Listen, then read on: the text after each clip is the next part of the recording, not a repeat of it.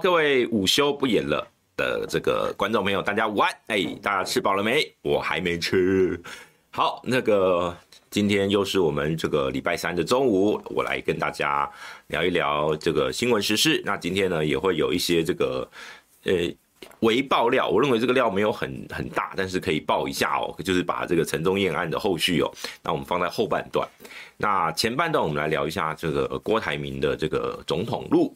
那当然一开始还是要先跟大家打招呼，并且呢呼吁大家按赞、订阅、开启小铃铛哦。那我们这个呃先跟大家打招呼，好。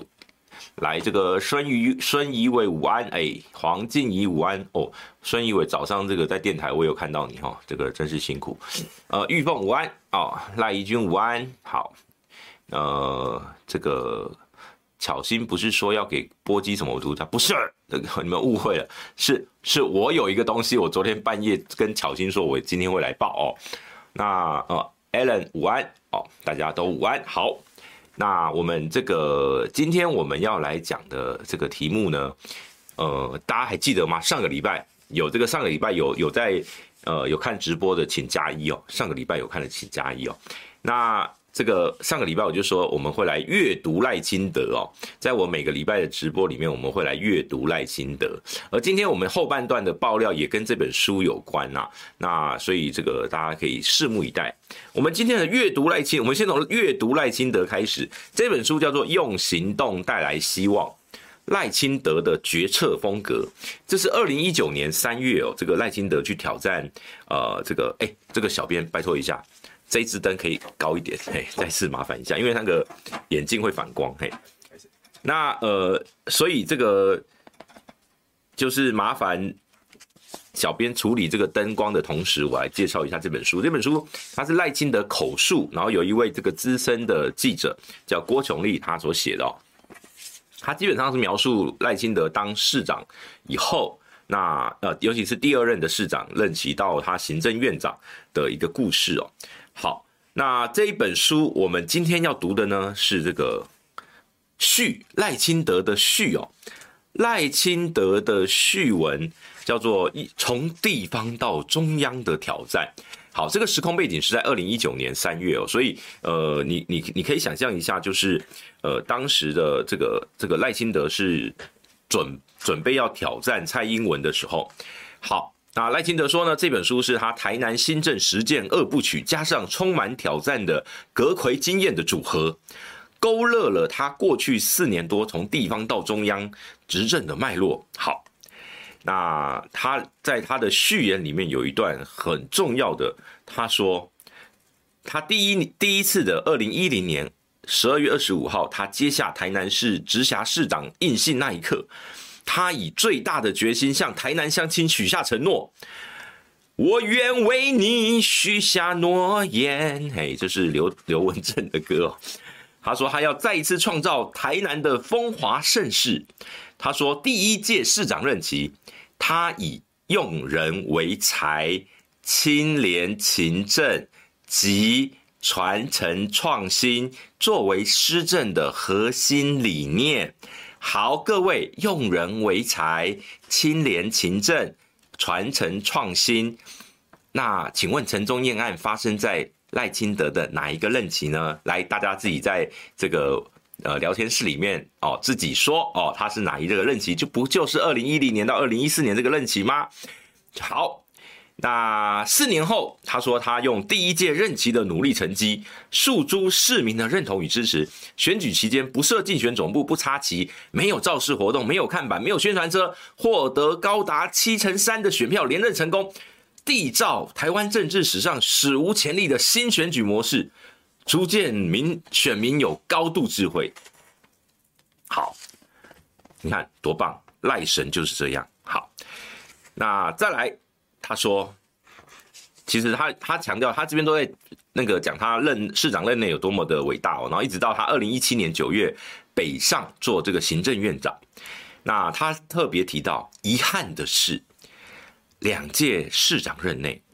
台南市议会议长的选举都发生贿选，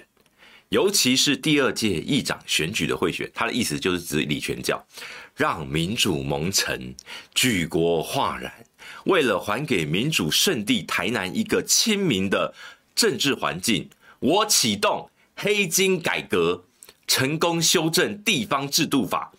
议长、副议长选举采用记名投票，让阳光照进来。哎呀，这一段现在看来格外讽刺啊！为什么？因为在他离开之后，到了现在，二零二二年，议长选举又会选啦，又是台南，而且呢，一样在记名投票状况下，还是爆出了正副议长的贿选案，所以这这一段我看起来，其实我读起来是非常的讽刺哦。然后，所以他现在又要启动黑金改革了，在民进党内启动黑金改革。好，那接下来他就说，二零一七年九月八号，我离开台南，接任行政院长，以做实事为内阁定位，诚实面对问题，解决问题。第一次施政报告，我向全体国人报告，建设国家五大施政目标为文化台湾、绿能系岛、智慧国家、公益社会及幸福家园。好，那这边基本上就是讲一些这个。这个他的在市长的时候，他呃在行政院长时候，他的一些这个这个这个这个模式啦。好，最后一段他的序言的最后一段又很有趣了。二零一八年九合一选举，民进党遭前遭受空前的挫败，为了负起政治责任，我毅然请辞，回到台南。台湾是个美丽的国家，有一群善良人民选择从政的初衷，在这片土地的，在对这片土地的热爱及使命，服务人民更是一项可以让血热起来的工作。一如他在这个总辞行政院长时候说的，在壮大台湾的道路上，一定可以和大家相遇。大概修度会掉。这本书献给和我一起打拼的市府团队及行政院团队的同仁，同仁们，让我们记得曾经努力走过路以及对人民的付出。所以这本书他也有献给当初跟他一起打拼的陈宗彦。好，这是我们今天读的第一段，是他的这个序言哦。这本书的序，大家有听到我刚刚的一些这个点评了吗？哎，所以说其实有时候四年前的书，现在读起来也会回味无穷哦。那等一下，这本书还会有出场的机会。我们先来看一下网友的留言。好，呃，这个大家都午安，卢英午安，哎，这个呃，陈佑宏午安，杂 K 菜午安，微微令午安，哦，呃，这个 K 送午安，好，大家都午安哦。小编很想知道小云姿色到底有多流令人流连忘返，那请小编去台南调查一下，哎。好，那呃，其实其实老实说，那个那个年那个二零一四年那一次哦，是国民党最惨的一次哦。加上国民党真的在台南几乎就是放弃了啦，那时候是叫黄秀双哎，所以赖清德基本上就是碾压哦。对，所以大家听完这个这一本的书的序友都会觉得蛮幽默的哦，蛮很多很有趣，很可以对，可以跟现在的这个时空背景可以去对对对照一下。呃，不是小美，我们这个我上个礼拜已经讲了，每接下来我们这段这段时间，我们每天哎每一周都会读一小段里面的一些精彩的片段哦，让大家了解赖清德。好，就是因为我觉得在政坛呐，在我们像我们跑政治，我们要了解一个政治人物，最重要就是要知己知彼，就是要能够了解。这个政治人物他的思维模式哦，然后呢，你才能够去判断他在政治呃工作上面的一些这个未来的路径或是决策的模式。好，接下来我们就请小编给我们这个第一张这个图哦。好，这是今天的这个联合报的一家一，这个算是一今天的联合报的独家的新闻啦。他的意思是说。国民党的党政高层已经预告了，哦，将要这个就透露，私下透露将会征召侯友宜选总统。好，这是什么意思呢？他的意思是说，因为呃，而且时间点大概是在六七月那边哦。他说，因为现在党内最强的就是侯友宜，而且呢，侯友宜民调太高了，而且侯友宜是目前唯一可以呃，就是有党员身份、有党员资格，民调又够高，那基本上党内目前规划就是用到时候的总统的初选呢，是采这种所谓的先协调，然后做民调，然后呢，民调高的就被征召。那也就是说，他们不打算办初选。所以，我我为什么先要给大家秀这一个？那里面有特别提到，是说，就是说郭台铭还是很重要。郭台铭他欢迎他回国民党，但是不见得要提名他哦。这篇想要透露的讯息大概是这样的一个概念。那当然这一篇其实就里面，我认为现在国民党是一个内部很许多的矛盾，许多许多人在算计不同的呃模式。比如说王金平，因为他跟郭台铭见了面，他在这呃昨天他就说，现在的民调强不代表未来都很强哦。那当然，因为我等一下会分析郭台铭的状况，郭台铭到底有没有办法回国民党是一回事，但是如果他民调不够强，他回了国民党也无法选总统。所以我我我先用这个前提哦，就是说国民党现在内部就是以协调式民调作为他们征召总统候选人的依据。好，那。在这个我们进入我分析郭台铭之前，我先预告一下，我们大概在呃今天节目大概一点多左右啊，这个是节目的后半段哦，就会来聊一下陈宗彦的案子，以及他后续会有一些小小的爆料。那因为呢，有些爆料呢，这个可能会有法律的问题哦，所以我有时候不能讲得太明白哦，毕竟律师费也是要自己出哦，所以呢，这个。我我我我会我会讲稍微保守一点，但是呢，这个就是呃，我会告诉大家一些比较新的状况，以及我后续的一些观察。好，先预告一下，来这个到底哪位高层？哎，没有人知道。反正呢，国民党一向就是呃放话哦，就是都来要放话，就大家一起放。呃，这边我先问一下大家，这个郭台铭选总统。我觉得小编小编可以这个这个做一个做一个这个呃小小的调查哦，就是说第一个呃支持是你是否支持国民诶、欸、郭台铭诶选项一是郭台铭应该独立参选，就无党籍独立参选；选项二是郭台铭应该回国民党参选；选项三是郭台铭不应该参选。好。我们请小编做个线上的投票，给大家这个各位大家表达一下你的意见。但是这个我们也就是自己自行这个呃询问一下，这个也没有什么太大的这个代表性啦。但是我们就给大家这个互动一下哦。郭台铭的总统路该怎么走呢？好，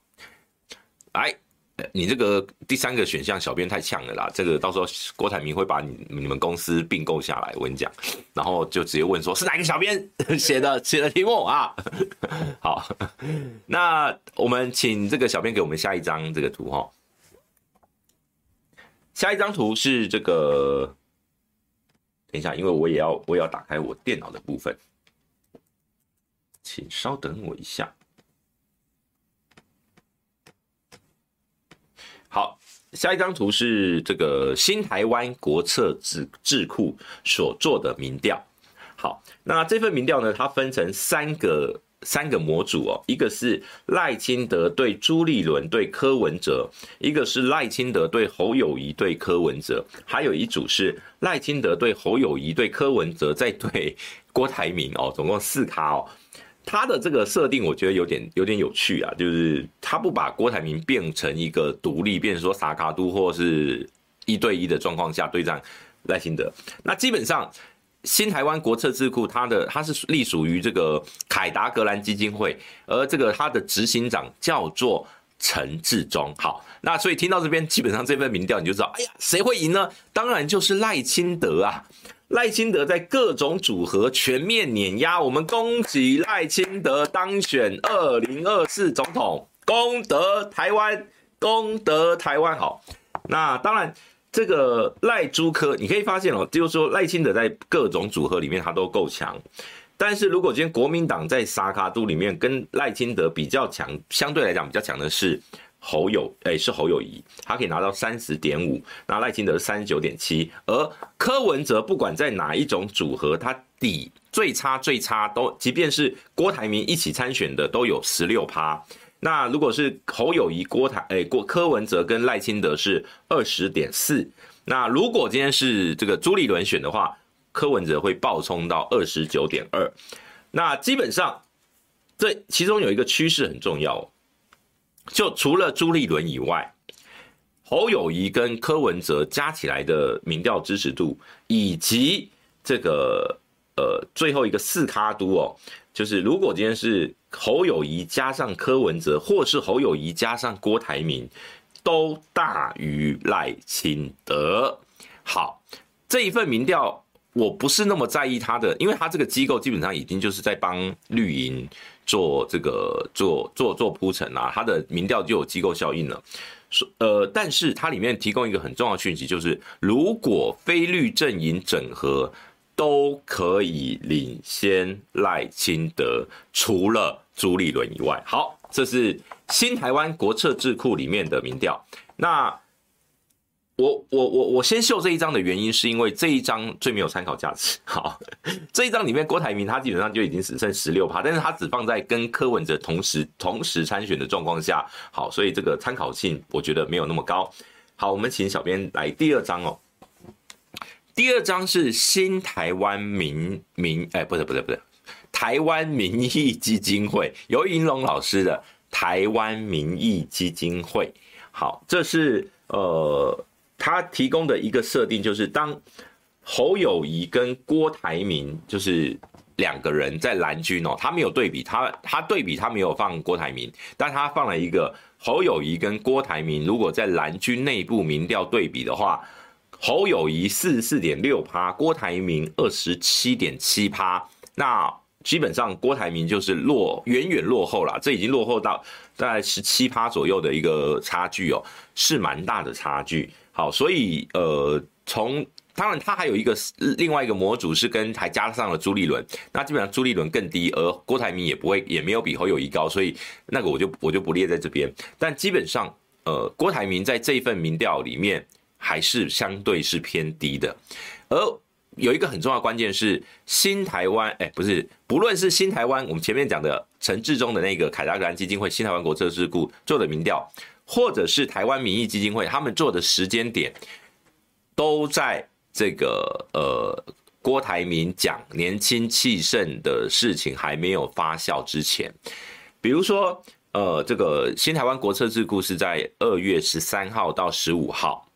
而这个台湾民意基金会是二月十三号跟十四号，郭台铭讲年轻气盛是在二月十四号，所以如果今天郭台铭的这个年轻气盛的事件要发酵的话，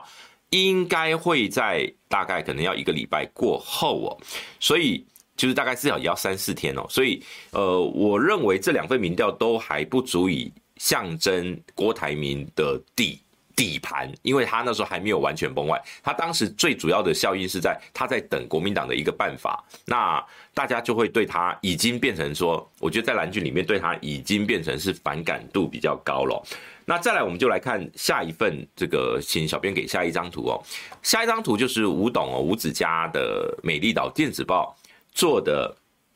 民调里面的其中一个组合。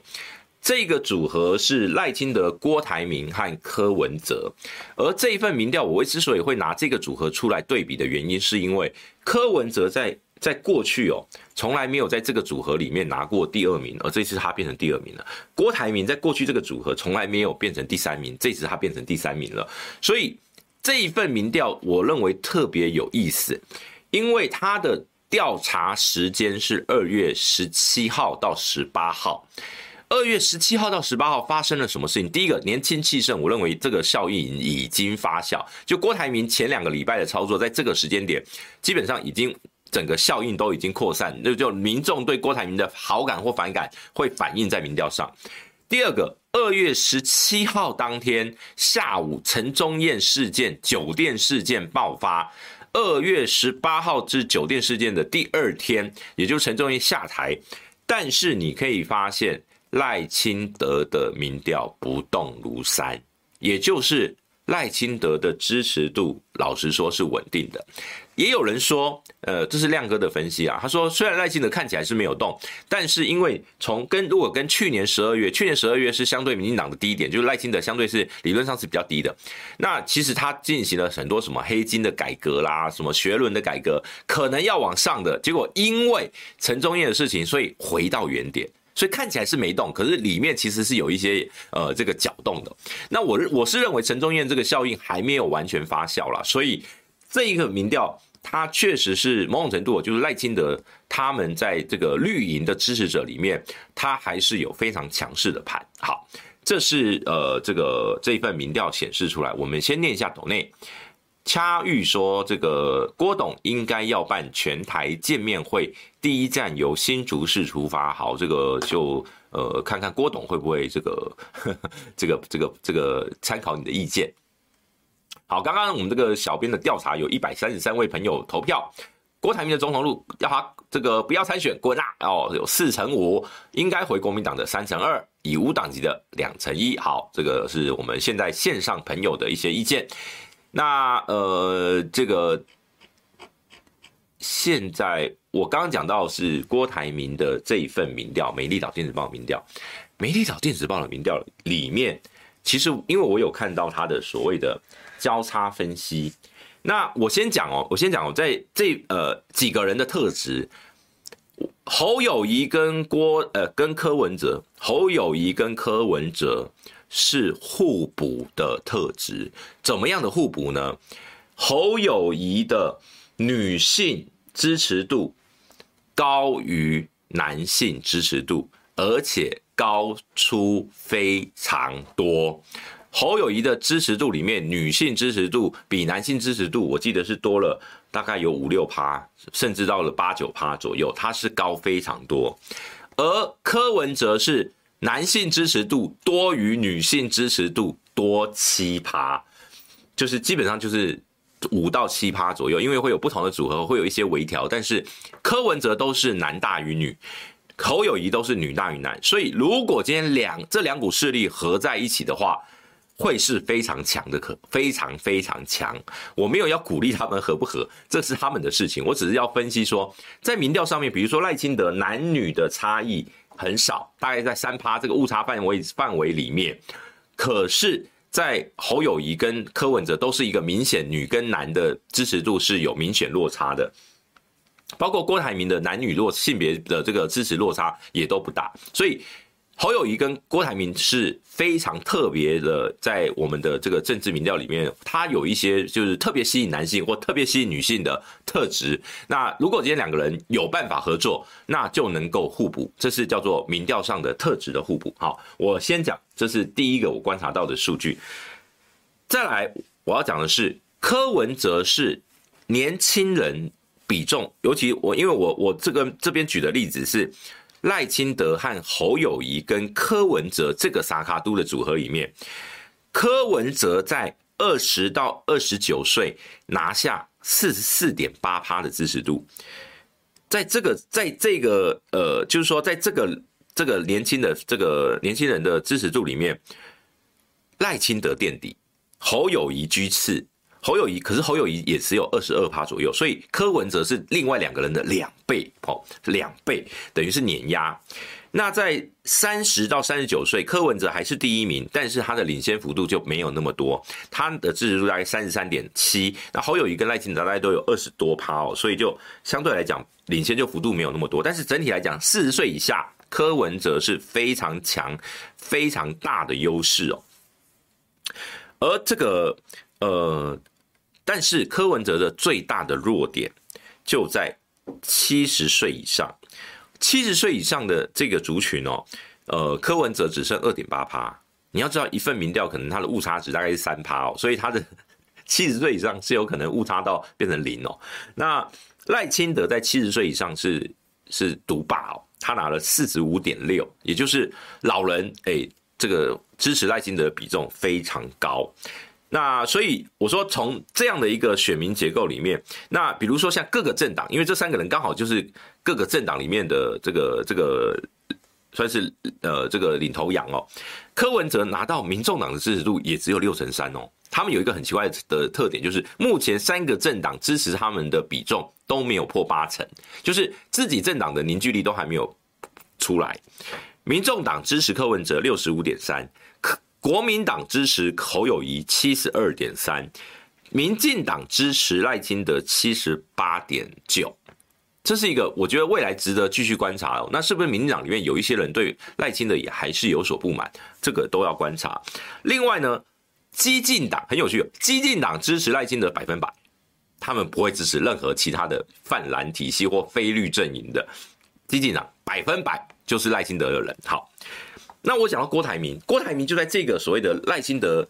呃，跟柯文哲跟郭台铭这个沙卡都里面，他有几个现象。我觉得是郭台铭必须要警惕，因为我们刚刚讲他的民调从上前一次十二月他是还有三成三哦，这次跌到剩两成上下，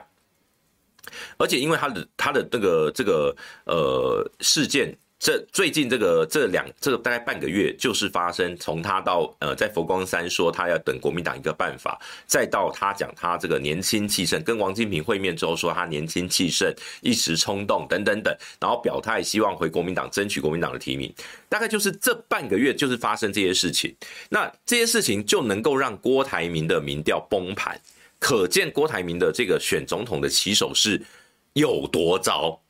有多糟就有多糟，那真的是崩盘。等于说，很多的中间选民，因为你在求国民党给你一个机会，给你一个办法，所以他也不理你了。本来郭台铭很多中间选民对他期待，因为你要回国民党，拍谁我不理你了。那结果呢？因为你要回国民党。所以呢，国民党里面支持侯友谊，或者说国民党里面包括有一些这个各式各样的恩恩怨怨，过去这个二零一九年跟你有郭台铭，觉得你郭台铭绕跑啊，你就不理国民党的这一些恩怨还没解，所以呢，国民党里面支持侯友哎郭台铭的比例也很低，多低百分之四十二点五，就在这个组合里面，国民党支的支持者支持郭台铭的支持度只有百分之四十二点五，我觉得这这对郭的郭台铭来讲是非常大的。一个一个警讯哦，那国民党居然你看有四十二点五支持这个这个郭台铭，那二十六点七国民党的哦，国民党有二十六点七支持柯文哲，有八趴愿宁可去支持赖清德啊，这个这是蛮有趣的，但是不就是没有办法决定的，国民党的这不决定的这一群人比例就变得很高，有高达二十二点八哦，所以他们都在观望。因为你郭台铭到底接下来要干嘛，他们都还在观察。那呃，这个民进党，民进党在这个组合里面，我刚刚讲，在赖侯柯这个组合里面，赖清德的支，那个民进党支持的支持度没有破八成，可是在郭柯郭柯赖这三这个三卡都的组合里面，民进党支持赖清德的的这个比重就超过八成了。为什么？就是简单讲，就侯友谊有能力拿到民进党的浅绿的票，那呃，这个郭台铭只能拿到五点七趴的民进党支持者，柯文哲是六点七趴。那民众党哦，民众党一样哦，刚刚你看侯柯赖的时候，民众党支持柯文哲是六十五点三，但是当今天变成郭柯赖的时候，民众党支持柯文哲的比重变成六十九点七，将近七成，这很有趣哦，就表示表示说。侯友宜也有能量吸纳更多的民众党，那呃，这个郭台铭能够拿民众党也只有二十五点五，所以郭台铭，我觉得他郭台铭先生，即便你知道他这种回答中立哦，就是我说，诶，在回答我的政党倾向，我回答中立，我看人不看党的哦，郭台铭也是第三名，只有十七点九趴，所以郭台铭的起手是，我不我不得不说，他是自己把自己的总统路。把他把自己陷在一个非常艰困的处境里面。如果郭台铭，因为昨天郭台铭先生刚好又发了一篇这个圣诞快乐，就讲现在缺蛋的一篇文章哦。我觉得如果郭台铭先生，当然这篇文章我觉得就没有什么太大的这个问题哦，基本上就是把现在台湾民众面临的民生问题，呃，发就用他的说法去说出来。但是如果他一开始就是走这个风格，比如说像去年底的这个庙堂之上，呃，这个朽木为官，呃，这个禽兽食禄，类似这样的一个模式去批判现在执政党的问题，而不是汲汲营营的要跟国民党说：“哎呀，好像拜托你要给我一个办法，我要用国民党身份选啊。”变成一副你只是想选总统。我觉得郭台铭一开始他就是他的人设完全崩坏，他崩坏到就是就是国民党的不鸟不鸟你，中立的人不理你，于是柯文哲在这个情况下就会崛起。好，这是我这一部分我分析郭台铭最近的民调趋势哦。那呃，至于郭台铭到底要接下来要怎么怎么走哦，我听到的版本是说，呃，他最近会有一个决定啦。那从他昨天发这个圣诞快乐的文章，你可以，我觉得我的研判是，郭台铭也知道他这前两个礼拜搞得很糟糕了，他自己也知道这个整个棋手是很非常非常糟糕的，所以呢，他应该会修正一下他路线。那但是。目前应该还没有改变他要想要回国民党的这个这个这个策略哦，所以后续就是看国民党怎么端出总统的初选办法，而民进党今天就要讨论立委跟总统的这个初选的时辰，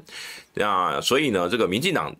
理论上很快啦，大概三月中下旬应该，如果没有人挑战赖清德，三月中下旬就结束；如果有人挑战赖清德，就要可能大概三个月左右的初选时间哦。所以呃，这个应该不会到三个月，可能两个月以内可能就结束了。所以我们就是继续来观察这两个政党呃他们的一个状况。好，我们现在线上已经来到七百五十多位的线上的朋友，诶，我们准备要爆料啦啊！爆料之前，我们先来看一下这个留言哦。有网友抖内的这个，哎，抖内跑掉哦。交通部长李小鹏，哦，他抖内了港币十元等等，这样这样这样会不会变成是我们这个五二新闻俱乐部就被反渗透法这个办了哦？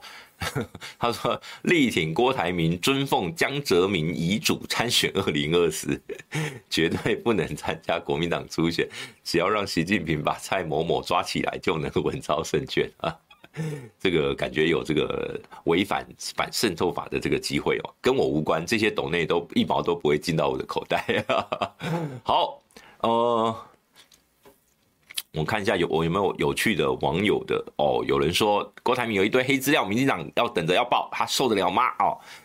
嗯、呃，小编说侯友谊是师奶杀手嘛？对，他女性支持度真的比较高诶，高大概八八趴左右。呃，我我我觉得是人格特质哦，有很多的，呃，这个这个这个当然要让学者来分析比较比较妥当，因为比如说像柯文哲，他人格特质就是让女生觉得。没有安全感，我觉得是没有安全感。那侯友宜可能会有一种给人有安全感的特质哦。那一般讲，男性是靠理性投票，女性是靠感性投票。所以我我我我想，这个这个当然不是绝对，但是他在数据呈现上面，他的女性跟男性就是比较高。好，呃，有人想呃，郭当行政院长，柯当副行政院副院长也不错。这个。呃，大家都不要急着这个那个 论论官哦，这个有空再等到真的有有机会再说哦。对，巧心说他去告发这个陈宗彦贪渎哦，但是基本上目前我我我是认为这个案子要报要处理很困难。抖内不分给杨明，那就不抖内。不是，问题是这个平台是这家公司嘛，是我们五二新闻俱乐部嘛，懂了吗？所以抖内就是支持这个平台，那所以我才能够继续在主持哦。好，来这个，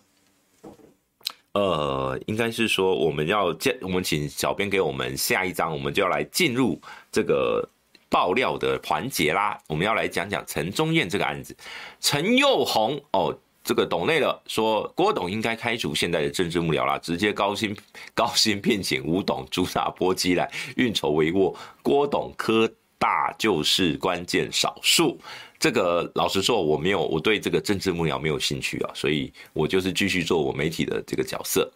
好，那呃，这个我们现在要讲的第，大家画面上看到的是这一次爆料的一一份，我认为是关键的。一份文件就是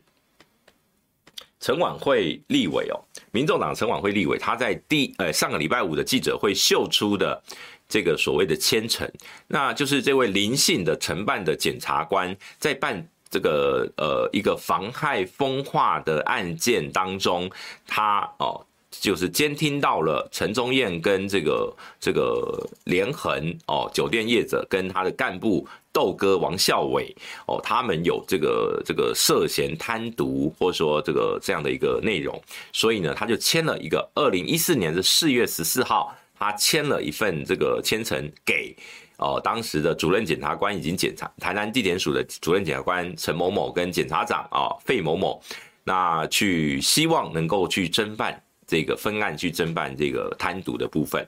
好，感谢李元倩啊，李元倩，那这个这个这个这个贴图哦，好，感谢你的懂内。那呃，这一份签呈，我为什么一直我最近都在讲哦，这份签呈是这一次爆料最奇怪的地方。因为这一份签呈就是，只要秀出来，只要被公布，要查泄密。你大家不要忘记哦，这一份这个所谓的贪渎案，最后并没有办出来，并没有开花，它就是一个签结，也就是查无实据。因此，这些签呈、这些案件，在隔年，也就是二零一五年的十一月，都已经归档了。这些档案全部都已经等于说已经已经把它这个全部收收起来了。那会知道有这份签呈，有经手过这份签呈的人不多不多，了不起就是检察官跟他的助理，然后呢签上去有盖章的这些长官，然后呢最后归档的人员不多，所以可能不到十个人。可是呢这份签呈却流出来，监听译文哦，前面我们讲那个像巧芯他们在直播讲的监听译文，监听译文还有机会，比如说在案子。侦办的过程，前面有一个妨害风化案嘛，他在侦办过程，被告的律师还可以去阅卷啊，去调阅啊等等的，还有机会拿到。但是这一份签呈他们是拿不到的，所以这一份签呈在第一时间就曝光，立委就把它揭露出来。我认为是爆料者刻意为之，而且他希望就是要让这个签呈去让整个风向带到。就是最近我们所谓的绿营的朋友啦，绿营的侧翼啦，绿营的主持人、媒体人，他们带的方向就是，呃，当时承办的检察官泄露出去的。当时承办的检察官，他因为另外一个案件哦。其实也是跟这个案子有一点关联的，就是说他监听监听到一个这个这个退休员警嘛，那他要查这个退休员警有没有包庇酒店，结果没想到这个退休员警呢有一次去唱歌哦，结果呢他的包厢里面有叫有叫小姐啦，那呃隔壁间刚好是这个。两个检察官去唱歌，他们只是纯纯唱歌。结果呢，因为碰到了这个远景，所以呢，刚好他们也认识。那那个远景就很热情的邀请哦，这个检察官到他们的这个有有女陪侍的包厢哦，有传播妹的包厢去，哎，唱几首歌。那呃，因为这个警方有在监听，有在监控嘛，那所以呢，他们发现说，哎呀，检察官也进去了，那我们赶快赶快派一个这个呃路人甲哦，这个假装成槟榔槟榔小贩哦，进去包厢里面卖槟榔，然后呢拿了密录器就进去里面十五秒拍一拍，看就把检察官的画面收证。那这个案子后来，这个这两个检察官后来就被高检署，因为他们就被检举说涉及不良场所，然后呢，这个案子就不了，呃，就就是他们检察官就被弹劾，然后呢被记过，被记申诫。可是其中一个检察官觉得很不爽，他觉得我是在。KTV 包厢，为什么你可以来密录？你可以来收证，所以他把当当时收证的检察官、警察全部告，用通讯违反通讯保障及监察法，认为他们是违法收证，所以呢告去提告。这个案子，呃，检察事务官在二零二零年二审定谳了。那这个。承办林宗诶陈宗彦这个案子的林姓检察官，在今年二月八号这个案子一审判他八个月徒刑，也就是他被判有罪哦，八要八八个月徒刑，但是缓刑两年。当然这个还可以上诉，可是所以我说这个时间点就很奇妙。当有人要刻意把风向带给这个林姓检察官，可然后还还说呢，你看他刚好被判刑，他就是要来报仇的，他就是要来挟怨报复。可是，如果今天我是这个检察，哎，他这位林姓检察，他现在还是检察官哦，他现在还是检察官，他在公职任务任，就是说他还在服公职，他是司法官的身份，他已经被因为刚才一审有罪，然后呢被判，结果呢现在又要背一条泄密罪，而且这条怎么判怎么查都会都会跟他有关，他会笨到要你要拿石头砸自己的脚吗？所以这份爆料我怎么看都觉得诡异。那所以我在这边呢，我先念一段，因为我觉得呃，这一当天是一个叫做呃林传媒，我不知道大家。有没有听听过这个这份这个媒体？当上个礼拜五是林传媒跟陈琬惠委员，等于说是同步双线揭发这个陈宗彦的花酒案。那呃，他们林传媒的总编辑有在二月二十号的十呃二月十九号的凌晨哦，他在他们的网站有发了一篇这个事件他们查证查证的过程，因为已经有人要带风向说他们董事长也是操盘这个爆料的其中一环哦。那当然，这个阴谋论有非常多了。好，那呃，这个案件，这个总编辑他说，这个案件因为是十多年的往事旧案，所以查核难度比新呃这个就最近发生的时事新闻来很高。那他们组了一支以司法减调资深记者为核心的调查小组，也就表示他们拿到这些资料是拿到一段时间哦。分工爬书资料，研读判决书，比对时间轴，努力找到十年前的相关人士。但是他说，因为十年前的案子，除了地点不变，酒店在原址换了名字继续营业外，相关人士有人忘了细节，有人打哈哈，有人装作不知道，都增添了查证的困难度。好，那最后这一群这个资深记者查到可以努力突破的破口，那呃。针对他们拥有的一些这个监听的译文的真实性，最后证实那个陈董译文里面陈董就是陈宗彦，不是同名同姓。当然，他们他说他们在讨论的过程里面也也担心哦，这个监听译文可能有造假，把这个假的资讯混杂在里面，然后呢让这个媒体哦被陷害，所以呢他们非常的担心变成有心人士的打手。所以呢，这个他们重重点，他强调就是他们都他们在整个查证的过程里面都有呃都是非常谨慎，如履他是用如如履薄冰来这个来这个形容哦。那他强调，既然陈陈神中彦辞了发言人，那法务部也只是高检署进行调查。那基本上，他说这些动态都证实了这篇报道是朝向内容为真实的方向发展。然后他也强调，林传媒他上个礼拜从这篇报道开始出来之后，他们的官网不断的被这个受到不不明攻击哦。那他们也向刑事局报案了。呃，他不愿意将这个骇客的事件哦，跟所以说他不希望这个总编不希望这个。骇客入侵，他们叫 DDoS 攻击哦，跟陈宗彦事件有关。那但是哦，他说这个他是就是这样。那他强调，呃，在新闻岗位上，还是有很多坚守第四权与新闻价值的新闻工作者，在一步一脚印的认真努力。好，这是这一位这个媒体的总编，他把这个案子。的他们查证的过程，大概大略的去铺排。好，这时候我要开始讲的就是我们今天爆料的内容啦。那请这个小编给我们下一章哦。下一章这个内容哦，基本上就在这本书里面，这本书的第一百三十二页到一百三十三页，这个章节叫做“怀菩萨心肠行”。霹雳手段哦，什么叫怀菩萨心肠行霹雳手段？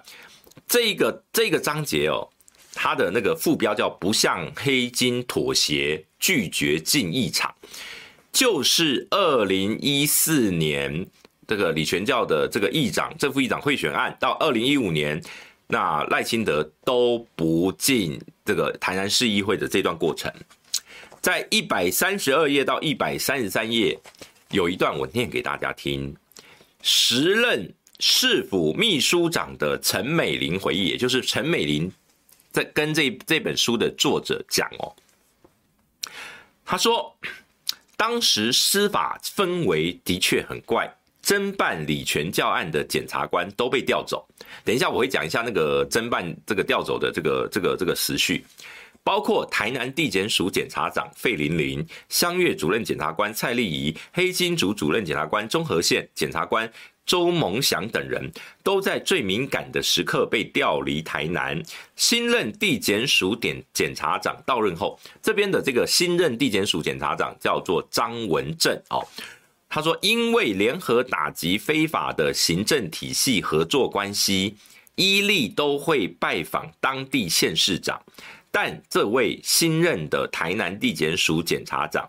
自始至终不曾到台南市政府拜访过赖清德。好，这是第一个讯息，就是他的意思说，新任检察长你摇摆啦，都不来跟赖清德拜码头了。然后呢，接下来他说有一次。他有是这个陈美玲，他说他有业务上的问题要联系，打电话给检察长，他不接电话，也不曾回电，懂了吗？陈美玲，你知道这个事情已经过了那么久了，他还要回忆，他表示他记得记得很清楚，这个检察长不接他的电话也不回，那我们可以去反证。我觉得这是陈美玲你要说清楚的。你会打电话给台南地检署检察，我们不管你讲怎样讲什么什么业务上的什么问题要联系来干嘛，我不管哦。你今天一个行政院，哎，不是，就是当时是台南市政府的秘书长，请问你打电话给台南地检署的检察长干什么？然后呢，你说过去的每一位检察长都会拜会赖清德，然后呢，都会可能好像感觉都会接电话哦。你会记得这件事情，他不接电话，那就表示之前的检察长都会接电话。那以前费玲玲是不是都会接你的电话？这是不是表示台南市政府确实跟司法检调系统是有很密切的互动？这本书哦，是赖清德的书，赖清德的子弟兵陈美玲。在这本书里面，自己回忆说，他曾经打电话给那一位后来的检察长，而后来的检察长，呃，这个案子哦，就陈宗彦这个案子，是在二零一四年的四月十四号，由这个呃林姓检察官、承办检察官签签办给刚刚我们看到那个签呈，他签办给呃这个费玲玲主任检察呃费玲玲检察长，然后呢，费玲玲他隔天哦四月十五号，他就说啊可以啊，就把他把他签办。到了隔年的二零一五年的八月，我记得是八月哦，把他签结好。那可是费玲玲什么时候被调走呢？费玲玲是在二零一五年的四月四月底哦，他调走，被调，他被调去好像是呃这个高检署，他被调到高检署，高检署的主任检察官。那至于前面我讲这个陈美玲，他说啊，侦办李全教李全教案的这个检察官都被调走，费玲玲四月调走，剩下的这些包括什么呃蔡丽蔡丽仪和中和县跟周梦祥是在二零一五年的八月被调走，是八月被调，而当当时民进党的台南市党部发言人邱丽丽，就是现在正那个议长，现在的台南市的议长，卷入这个议长贿选案的议长哦。当时邱丽丽就说，三名检察官是侦办李全教社会案的大将，啊，由法务部长罗盈雪圈选调动，表面上是一般性调动，但时间点太敏感，令人质疑内有文章。好，我们先不管了，因为后来李全教还是被判刑定谳了啦。那呃，所以这个他们他们就是质疑说，马当时的马政府是用。呃，行政手段调职来阻止李全教的案件侦办。好，不过我看我查到了一篇叫做呃，二零一八年，因为我刚刚讲到这个后来到任的检察官叫做张文正，他说那个陈美玲说他打电话给张文正，他不接电话也不曾回电。然后呢，我发现了一则新闻很有趣啊，这是二零一八年七月份的时候。这是张文正又要从台南调去桥头地检署，然后呢，当时的法务部长邱泰山在这个布达典礼上面哦，讲了一段故事哦，呃，就是这是二零一八年的七月九号，法务部举行十三名检察首长联合交接典礼，法务部长邱泰三上上台致辞时表示，由于呃今年反正巴拉巴拉巴拉巴好，他说。因为当时张文正被调到桥头地检署，有人就说他是被降职啊，因为桥头地检署比较新，然后呢，桥头地检署的辖区比较小，所以他们认为说这个是有是有这个呃秋后算账哦，因为等于二零一八年民进党执政嘛，二零一六年民党执政，所以就要把这个看起来他们说是马政府调去台南的，要把它修理哦。那不过邱泰山在这场记者会，他当然他就否认嘛，他就说啊没有啦，这个是为了什么茶会啦、九合一选举啦等等等哦。然后呢，他说邱泰山讲了一段很有趣的，他说在这次人事异动之前，自己他有先打电话给张文正听取他的意见，但张文正在开会没有接，后来也忘记回电。然后呢，邱泰山在这一场这个他致辞的时候就说，以后哦部长的电话要赶快接，没接也要尽快回电。好，现场来宾笑成一片。诶，大家有没有觉得跟我们刚刚陈美玲讲的不接电话也不回有没有很像？有没有很像？那就表示张文正这个人就是风格就是这样哦，他不爱不太爱接电话哦，尤其是民进党的官员打给他，好像不太理哦。好，所以这位当然，这位张文正现在他又后来他呃，他现在又不在桥头了啦，应该又调到别的地方了。好，那我在《法制时报》的网站上面，这是《法制时报》报道的，《法制时报》的报道提及有一段，我念给大家听：张文正在二零一五年五月十四日就任台南地检署检察长。当时台南市长是赖清德，赖清德在二零一七年九月五号接任行政院长，两人两人在台南有两两年多的重叠。好，然后呢，他里面提到说，那他们两个有没有办下结下恩怨呢？那呃，这个传言赖清德对张文正的独立性表现很有意见。那呃，当时主要就是说。因为有一个对照组存在，就是费玲玲检察长。传言指出，这是《法制时报》的报道，不是我的报，不是我写的，这我都在念给他大家听哦。费玲玲担当担任台南地检署检察长时，看好赖清德在民进党的实力，因此对赖清德市长的配合度非常积极，礼貌也非常周到。最有名的案例就是非。就是办理全教了。他这篇报道就是讲说，费玲玲配合那个赖清德，这是法制时报的报道，不是我说的哦，这不是我，不是我，我这个瞎掰的，是法制时报。好，那所以他就说哦，因为有了这个费玲玲的这个潜力，所以他们就觉得那个张文正哦就不太鸟他们哦，所以也就印证了我刚刚讲的陈美玲说的，他那个张文正不鸟他的这件事情。好。这是这是我要讲的第一件，第一个哦，这个算是一个小料哦，就是说陈美玲真的证实他们他曾经有打电话给台南地检署检查，我不知道他们问什么问题，他讲的是叫做业务上的问题要联系。好，接下来我们请小编给我们下一个，这是另外一个料，这个料是昨天在联合新闻网有这么一则独家哦。呃，这个独家是说，它的标题是新北前民代遭控涉弊关说违建，